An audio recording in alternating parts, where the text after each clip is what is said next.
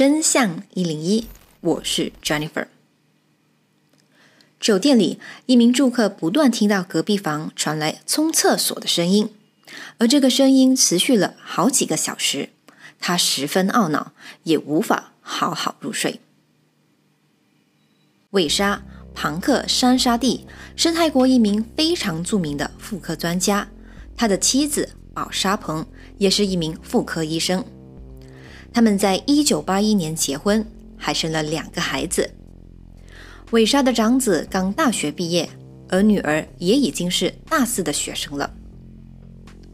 韦莎除了是著名的妇科专家，也是泰国曼谷最高学府朱拉隆功大学的药理学教授。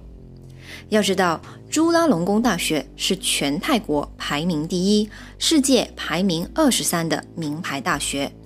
学府旗下还运营着医院、研究所、博物馆等机构。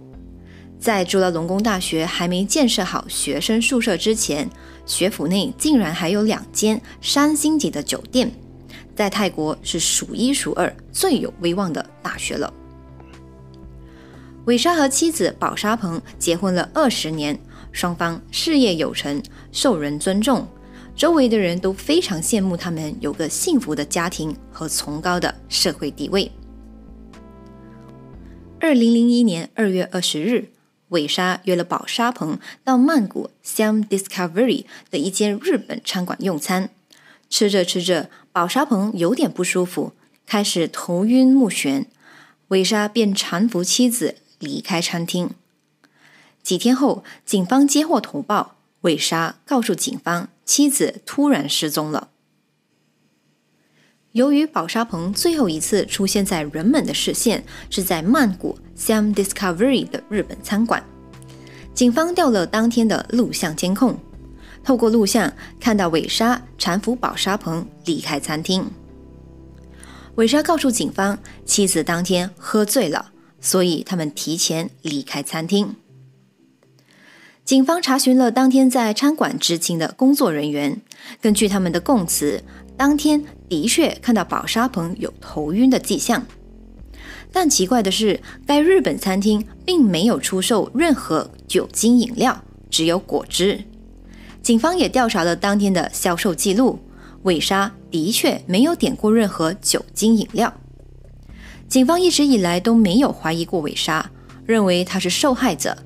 况且他是个为人敬仰的教授及鼎鼎大名的医生。这下，韦莎声称自己妻子喝醉的口供，大大引起了警方的怀疑。警方因为这个疑点向最高法院提出诉讼，但是当时法院只将韦莎非法拘留，毕竟宝沙鹏的尸体都还找不到，单凭一个说辞不足以让韦莎定罪。随着调查继续深入，另一个新的证据出现了。韦莎和宝沙鹏吃完日本餐后，曾经入住位于朱拉隆功大学学府内 Vita Yaniway 三星级的酒店宿舍。警方找到了住在韦莎隔壁房的住客，住客非常记得当晚他完全无法入睡，因为韦莎的房间整个晚上都传出冲厕所的声音，而当天韦莎还买了厚厚的一沓卫生纸回来。警方申请搜查令进韦莎的房间进行搜查，果然在墙角一个不显眼的地方发现了血迹，厕所马桶附近更是破天荒找到人体组织。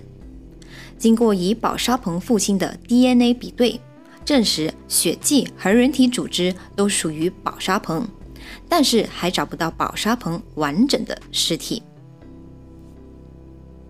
警方进一步找到新的证据，韦莎在宝沙棚用餐之前买了几包小型和大型的黑色塑料袋，三十克安眠药，大量的卫生纸，还有气味控制片。这证明杀害妻子是韦莎早有预谋的。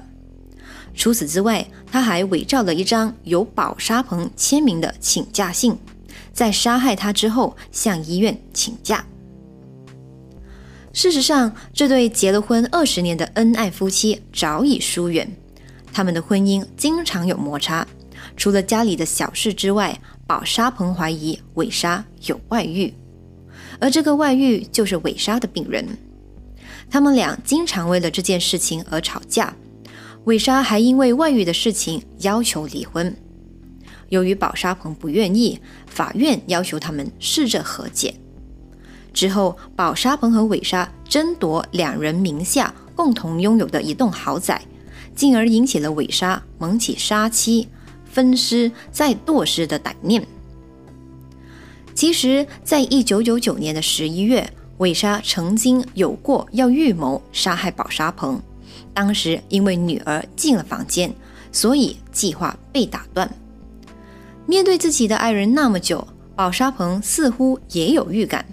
他曾经告诉妹妹朴彩，万一有一天他突然死了，那么肯定是被韦莎害的。二零零一年二月二十日。韦莎以想好好谈谈他们夫妻之间的问题，约了宝沙鹏来到日本餐厅进餐。宝沙鹏没有怀疑，准时赴约。韦莎事先买好了黑色塑料袋、三十颗安眠药、大量的卫生纸，还有气味控制片。之后，在宝沙鹏的食物里下了大量的安眠药。宝沙鹏在吃下食物后不久，四肢无力，瘫倒在座位上。韦莎把陷入昏迷状态的宝沙鹏扶离日本餐馆，再到了朱拉隆功大学。住客在朱拉隆功大学酒店宿舍房间听到厕所的声音，是韦莎杀害宝沙鹏、分尸，再迅速剁成肉酱，丢入马桶，用水大力冲走的声音。从案发现场遗留下来的肉丝、肉末来看。警方相信，案发第一现场就是在酒店宿舍内。至于韦莎是否有可能在一夜之间迅速杀人，再剁碎尸体，警方询问了专家，一名专业的解剖医生是可以在一个小时之内将人体完成肢解的。但由于碎尸太多，一夜之间没有办法用厕所冲走，另一部分的尸块。韦莎选择带到了另外一间豪华酒店的客房——索菲特中央广场饭店，同样利用房内的马桶冲走肉丝。警方也在浴缸和马桶周围发现未经冲走的肉末和血块。所有的证据都指向韦莎就是杀害宝沙鹏的凶手，但是韦莎坚称自己并没有杀死妻子。最后，在法庭审判了一段日子后，根据环境证据，韦莎的确买下大量的安眠药迷昏妻子，再杀死她。在他入住的两个酒店房内，一共找到了三点三公斤的人体组织，确定是宝沙鹏的。而杀人动机也很明确：婚内出轨，加上妻子争夺两人名下共同拥有的豪宅，萌生杀人的念头。最终，在二零零七年七月二十五日，法庭判处韦莎死刑。韦莎的辩护律师不断向太皇请愿，希望太皇念在韦莎对泰国医药界的贡献，请求太皇可赦。在服刑期间，韦莎履行了身为医生的职责，尽心照顾生病的囚犯，获得了从死刑被减为无期徒刑的宽恕。他在狱中的模范行为也赢得了两次皇室的赦免，而当时他也服了三分之二的刑期，一共十年零十个月，达到了获得假释的标准。虽然获得出狱的准证，但是韦莎仍然在观察中，必须每个月向假释官报道，也被禁止出国旅行。这宗轰动全国的案件。曾经被拍成电影《鬼之姐》，也称为第十九号尸体。韦莎始终不承认自己杀死了妻子，而被处判死刑的韦莎最终也获得了特赦出狱，在泰国也引起了非常大的争议。荧幕前的您对韦莎被特赦有什么看法？欢迎留言。